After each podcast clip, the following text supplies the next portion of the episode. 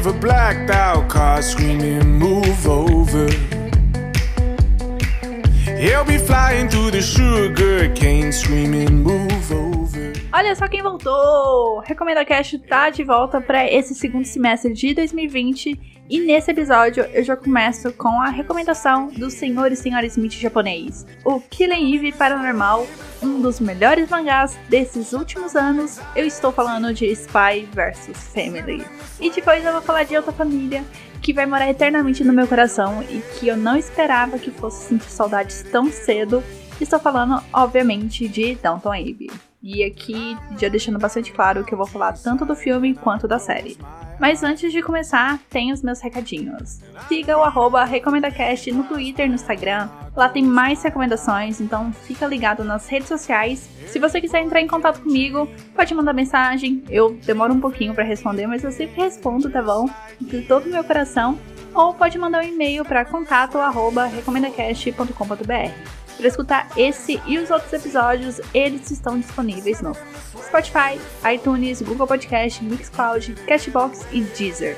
Eu sempre deixo por último para falar que também tem os episódios no site do RecomendaCast, que o endereço é recomendacast.com.br. Lá, além de escutar, você faz o download dos episódios e assina o feed. E é isso, vamos começar com as recomendações. Any boy can dream. Uh -huh. Dream of anything just like you. It's never been this way before.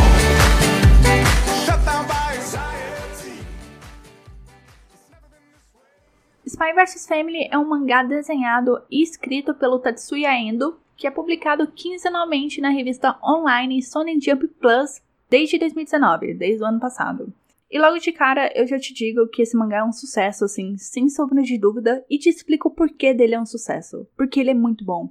Ele é muito bom de verdade. Lá no fundinho dele, ele sabe que ele é muito bom. E é por isso que ele fica melhor ainda. E tudo bem se você não compartilha desse mesmo sentimento, mas é que eu tô muito contagiada pela história porque fazia tempo que o mangá não me empolgava e me fazia rir do jeito que Spy vs Family tá fazendo comigo. E parando para pensar, é uma história assim que não tá inventando uma nova roda, né? É uma história que é um bem bolado de clichês com originalidade, né? Ele pegou ali um monte de coisas que a gente já viu e transformou numa coisa assim nova e realmente divertida. Qual é a trama de Spy vs Family? A história se passa num contexto bem Guerra Fria, onde dois países vizinhos estão a um passinho de uma guerra, guerra, né, com arma e tudo mais, e para evitar esse provável estopim para essa guerra, o espião Twilight, que é o melhor espião do seu país, a.k.a. o mestre dos disfarces, tem a missão mais difícil da sua carreira, que é arranjar uma família em uma semana. What is happening? Sim, meus queridinhos, ele tem sete dias para arranjar uma esposa e um filho ou filha que não suspeite de nada para poder se infiltrar na escola do filho de um político que está tramando um atentado terrorista. E por muita ironia do destino e para nossa alegria, né, o Twilight consegue juntar os personagens mais peculiares para fazer parte da sua família.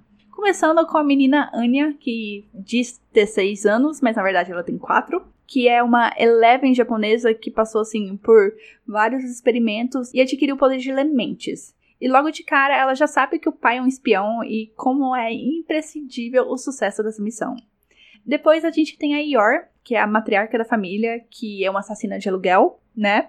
Uma profissão muito muito corriqueira e que também precisava de um casamento de fachada por motivos próprios. Então acabou sendo vitória vitória para todos os lados. E essas três pessoas super normais precisam viver juntas, escondendo seus segredos como uma verdadeira família, né? I can't wait to see how this turns out. O que me levou a ler Spy vs Family? O que, que acontece? É, era um mangá que estava sendo ventilado há muito tempo na, no meu meio social da internet.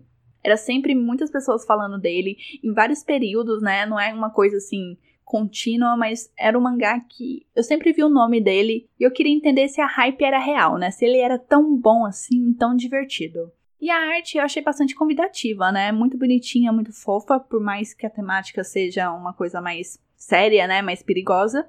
E parte dessa temática acabou me chamando a atenção, né? Porque eu gosto de histórias de, de espiões. Eu já citei aqui no início Killing Eve, eu já comecei a assistir The Americans, tem um filme O Espião que Sabia Demais também, que é muito legal, Kingsman, As Três Espiãs Demais, tem vários outros conteúdos que eu já assisti. Então eu tava curiosa para ver como que seria essa história de espiã projetada por um japonês e não o formato de mangá. E o que eu achei da minha leitura? Spy vs Family é uma história clássica de espiã, bem anos 70, 80, bem James Bond, com os apetrechos e bugigangas, e que no cerne retrata dinâmicas familiares bem corriqueiras, só que com altas doses de esteroides para gerar aquelas situações comicamente absurdas, sabe? Aquele negócio assim que tá na cara que não vai ser do jeito que a gente imagina. Exemplo disso é a entrevista para a escola que a família do Twilight precisa fazer, que vira assim uma tarefa de alta pressão, um campo minado onde qualquer passo em falso pode ser o fim, pode causar guerra, né? Pode levar à guerra. Então, isso acaba sendo uma dinâmica constante na história, mas não é algo assim cansativo. Mas vocês vão reparar que conforme a trama avança, o senso de perigo e o motivo da missão Família Feliz vão sendo diluídos. Não é que não tenha mais perigo, mas é que a vibe do mangá não fica só nisso, né? Porque esse começo é muito essa coisa da missão, da espionagem, pelo bem do país, senão vai virar guerra. E conforme a trama avança, acontece essa mudança no feeling da história, né? Mas é proposital para te mostrar que há uma mudança acontecendo em relação à percepção do Twilight. Porque ele vai notar, e o que eu tenho muito claro desde o início no mangá, é que a paternidade é a missão mais difícil para ele mesmo que seja uma paternidade de mentira a princípio. E a princípio também a história ela é bem centrada no Twilight. E é bastante interessante, né? Igual eu falei, tem esse início tem muito essa pegada de espionagem, mas quando o foco é distribuído na Anya e na Yor, é que Spy vs Families, assim, acerta em cheio. Para mim é onde a história, assim, avança mais de mil por cento. Principalmente nas histórias centradas na Anya, porque ela acaba sendo a peça central daquela missão. E o que eu posso dizer da Anya, né? Ela é uma pessoa muito fofinha, né? O visual dela é muito cut. E por ser uma leitora de mentes, ela é a pessoa que tá mais por dentro de todos os rolês que acontecem ali na família, né? Ela sabe das tretas do pai espião e sabe das tretas da mãe assassina. E é engraçado como a Anya mostra uma perspicácia para resolver as tretas da família, articulando as habilidades dos pais de uma forma orgânica, ao mesmo tempo onde eles não precisam revelar as suas habilidades e ela não precisa revelar que ela sabe da vida secreta dos dois. E isso ainda fica mais engraçado, mais surpreendente se você for comparar essa postura dela diante de outras tarefas, principalmente diante das tarefas que envolvem a escola.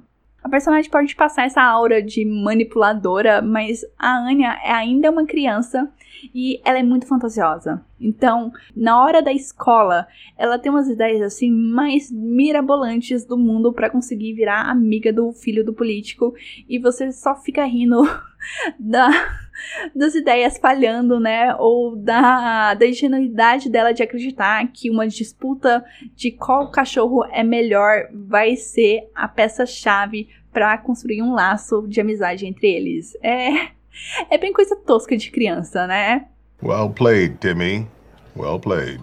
Além dessa parte fantasia da Anya, ela também tem a parte de que ela quer ser uma espiã igual o pai, então todas as atividades na escola viram uma missão para ela. Tipo, educação física é uma missão, a aula de arte é outra missão. É tudo assim, precisa ser agora, tem que dar certo, eu vou fazer de tudo para funcionar. Isso acaba tendo um lado negativo que transparece em certos momentos na história, que é a ansiedade que a Anya tem em se demonstrar útil pro Twilight, porque ela não quer ser descartada, né? Logo no começo é mostrado esse background da Anya, né? A questão dela ter sido cobaia em experimentos, por ela ter passado por vários lares adotivos, ou o fato de ninguém querer ficar com ela durante muito tempo, isso traumatizou muito ela muito. E isso acaba refletindo na postura que ela tem para lidar com, com a missão do pai, né? Então é, é bastante fofo, mas ao mesmo tempo triste como ela resolve as situações, porque ela não pode contar para ninguém ali, né? Que ela sabe e o que ela tá passando e o, ou o que ela passou. E já encerrando o bloco, eu posso adiantar que vai chegando um ponto onde a farsa vai longe demais, né? Como toda história que começa baseada em uma mentira os sentimentos e o envolvimento dos personagens começam a ficar verdadeiros, principalmente pro Twilight, e é aí que a história começa a pegar fogo. Porque ele e você já não vai conseguir distinguir o que é farsa e o que é verdade. Get bitch work.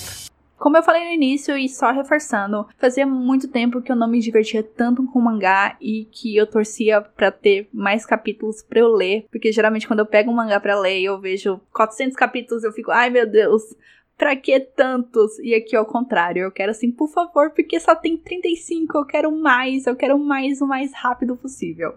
E assim, Spy vs Family é uma história assim para todos os gostos, porque tem espionagem, tem ação, tem comédia, tem slice of life, tem elementos sobrenaturais. Então, se você gosta de alguma dessas coisas ou gosta de tudo isso, com certeza você vai se divertir lendo a história.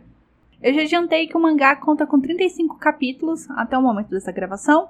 A Panini divulgou ano passado que vai publicar Spy vs Families aqui no Brasil em algum momento desse ano. Enquanto a mídia física não chega, fica aqui minha recomendação para ler os capítulos no Mangá Livre ou no Union Mangá. E para encerrar o blog com uma boa notícia, vai ter anime de Spy vs Family em um futuro próximo. Se bem que a gente nem sabe se vai ter futuro, né? E pra não ficar esperando, né? Sabe-se lá quando que vai sair o anime, vai ler o mangá,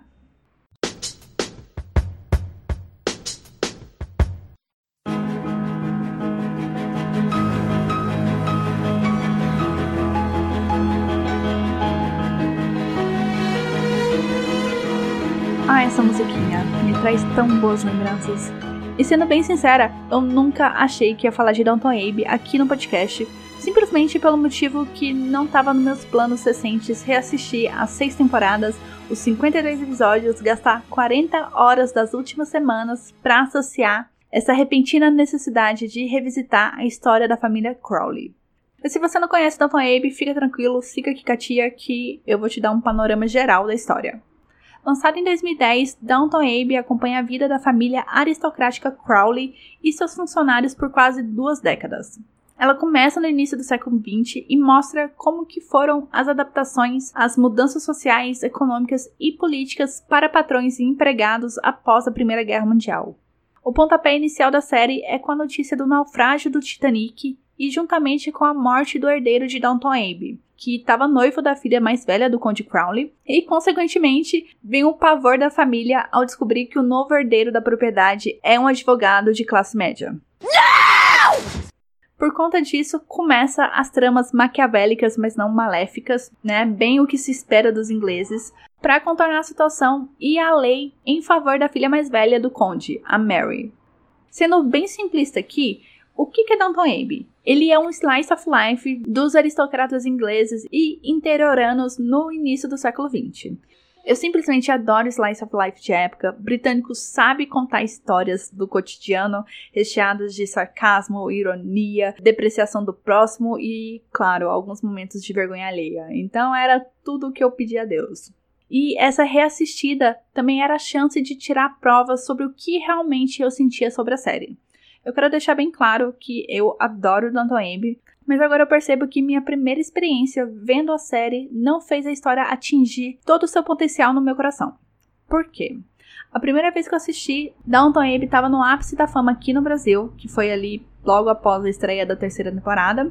Eu lembro que Passava toda semana à noite lá na GNT e toda semana à noite, eu não lembro o dia da semana exatamente, mas eu tava lá, 10 e meia, ligava a TV, assistia um episódio pra semana que vem ver a continuação desse episódio. Então, basicamente, minha trajetória com Dalton Abe dessa primeira vez foi: eu assisti a primeira e a segunda temporada de uma vez só, a terceira foi esse negócio semanal, e a partir daí eu ficava esperando a cada ano uma nova temporada e depois, no final do ano, tinha um especial de Natal. E isso foi por 3, 4 anos, não sei exatamente o período. Mas o que, que aconteceu? As informações, elas não estavam frescas na minha memória porque eu não reassistia, nem nada, eu só continuava seguindo o baile. Isso acabou criando lacunas. Então, quando eu cheguei no final da sexta temporada, eu tinha a sensação de que faltava uma liga ali na história, que a evolução dos personagens não estava clara e que os acontecimentos pareciam extremamente desconexos. Eu fiquei muito com essa sensação. Hoje, graças a Deus, podendo reassistir tudo de uma vez, eu percebi assim que é justamente o contrário. Tanto que eu estava errada. Porque A evolução dos personagens é feita de uma forma tão maravilhosa durante toda a série, é bastante claro. Eu que fui otária e devia ter reassistido sempre as temporadas anteriores, mas enfim, erro meu. Yes, Queen! E essa segunda vez me fez perceber como os plots eram planejados e interligados à trama central e como eles eram importantes, né? Eles não eram esquecidos de uma temporada para outra. Essa era um pouco a minha sensação que eu tive quando eu assisti pela primeira vez. Não, eles estão lá, eles viram o passado dos personagens, né? Alguns são assombrados por eles, outros só seguem em frente.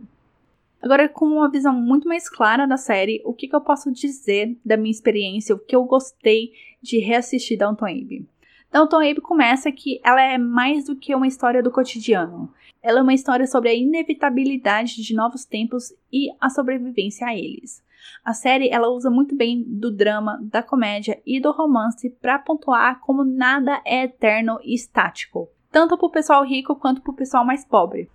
Eu também pude confirmar como que a história flui muito bem ao longo desses episódios. Ela não te cansa, tanto que eu assisti assim cinco episódios por dia, se me deixasse eu assistia a temporada inteira. A temporada, assim, tem sete, oito episódios de uma hora cada, uma hora e meia, se for especial de Natal. Então, nossa, eu empolgava, assim. Essas semanas que eu passei assistindo Downton Abbey podia virar dias, né? Porque é um negócio que te empolga. Todos os núcleos são interessantes, embora o núcleo dos criados de Downton Abbey e da Isabel são os mais empolgantes para mim, porque eles são centrados em problemas do cotidiano, ao contrário do plot dos Crowley, que é muito white rich people problem, sabe? Absolutely. Outro elogio que eu faço à série é como ela sabe trabalhar temas assim extremamente importantes para superar a superficialidade que se espera de uma história sobre aristocracia. Mas ao mesmo tempo ela não deixa de lado o snobismo e o preconceito presente, não só nos nobres, mas também na classe trabalhadora, né? Eles acabam reproduzindo o que eles veem com os patrões, né? E isso acaba levantando um ponto de que, por mais que a série retrate um século passado, infelizmente ela apresenta problemas que continuam sendo bastante reais pra gente, né? Por mais que tenha um século de diferença entre as histórias. Logo no início de Downton Abbey é mostrado para o espectador que um dos criados é gay, e isso assim, eu lembro da primeira vez que eu assisti me impactou bastante, porque não é comum uma história de época trazer representatividade, né? Trazer um personagem homossexual e isso meio que já me, me fez pensar, uou, wow, aqui a coisa é diferente, né? Não vai ser do jeito que eu estou acostumada a ver drama de época. E ao longo dessas temporadas é mostrado como que ele sofre para construir relacionamentos com os outros criados, principalmente com os homens. Além disso, várias vezes na série é ressaltada a questão do machismo, seja com as ricas, seja com as pobres, temos a demonstração do racismo, outra coisa que me pegou de surpresa, porque Downton Abbey é uma série de gente branca. Sendo bem sincera aqui, eu não esperava ver um negro na série, eu nem esperava que a história fosse abordar esse plot. Novamente, me pegando muito de surpresa e eu gosto como ele serve para fazer essa crítica. E por último, mas não menos importante, temos vários momentos mostrando a intransigência com as diferentes classes sociais. Vários. Outra coisa que eu tenho que elogiar em Downton Abbey é como que eles têm a proeza de tornar engraçado os momentos onde os ingleses estão sendo cuzões pelos motivos mais ridículos possíveis. Tipo, o Conde Crowley é casado com uma americana e a mãe dele, a Meg Smith, sempre faz questão de cutucar e falar assim: olha, nós somos ingleses, nós somos melhores que vocês, americanos, pelos motivos mais banais, mais pequenos possíveis. Outros bons momentos de comédia também, por causa dessa pompa inglesa, é quando é sugerido que ele precisa abrir mão de uma tradição que não faz o menor sentido em prol de uma coisa mais prática. E isso acontece principalmente com Carson, que é o mordomo, que ele é muito conservador. Você repara que durante a série ele tem uma evolução, mas ele não vai deixar de ser uma pessoa totalmente conservadora, aversa a novidades. E é muito bem trabalhado isso de forma cômica. Tô aqui só elogios para Downton Abbey, mas a série tem seus problemas, como toda série, como toda história. Mas é muito evidente que o maior problema da série foi a perda de dois personagens muito relevantes e muito carismáticos. O criador da série conseguiu contornar as perdas, embora a história não consiga recuperar o brilho e a empolgação das temporadas iniciais, porque a série precisou mudar seu centro de apoio para um personagem que não é assim tão carismáticos, sabe? E outra coisa que é em parte um defeito é que a série ela soube parar no momento certo, isso eu preciso admitir, mas mesmo assim eu tenho a sensação de que ela se alongou mais do que devia. Para mim não precisava de ter uma sexta temporada, poderia ter terminado na quinta, talvez não com, com os mesmos acontecimentos, mas fazer um reajuste para finalizar naquele momento. Então, eu entendo o fato deles prosseguirem por causa dos lucros, ah, tá fazendo dinheiro, tá fazendo sucesso, o pessoal tá assistindo, quer mais, mas eu ainda tenho a sensação de que não precisava de dessa sexta temporada. Eu aproveito esse ponto do final para fazer um link sobre o filme que para mim assim acertou em cheio em apagar os anos entre o fim da série lá em 2015 e o lançamento dele em 2019. Parece assim que não se passou quatro anos desde a última visita de Downton Abbey. Eu não posso falar nada porque assim eu assisti tudo em sequência, mas no momento que toca a musiquinha inicial e mostra a mansão, eu fiquei assim, nossa, eu não acredito que é a última história de Downton Abbey que eu estou vendo. é um momento assim muito forte, muito nostálgico. Então, foi ali que eu percebi o tanto que eu ia sentir falta daquela história.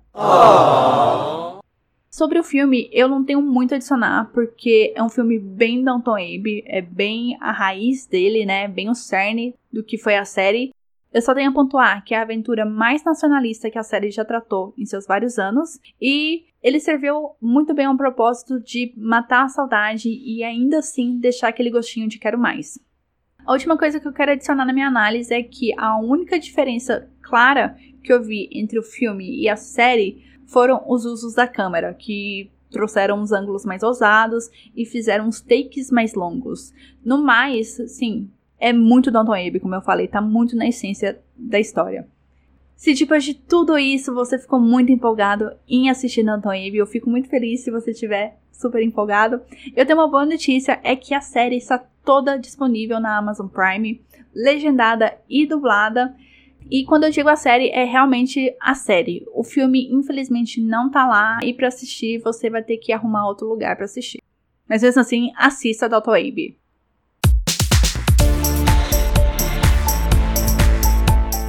E o episódio acabou. Semana que vem eu vou falar da mais nova animação da Pixar, de uma minissérie protagonizada pelo Chris Evans e de um jogo para celular sobre gatinhos e outros animais muito fofinhos. Então, é isso. Um beijo para vocês, até semana que vem. Se cuidem e tchau.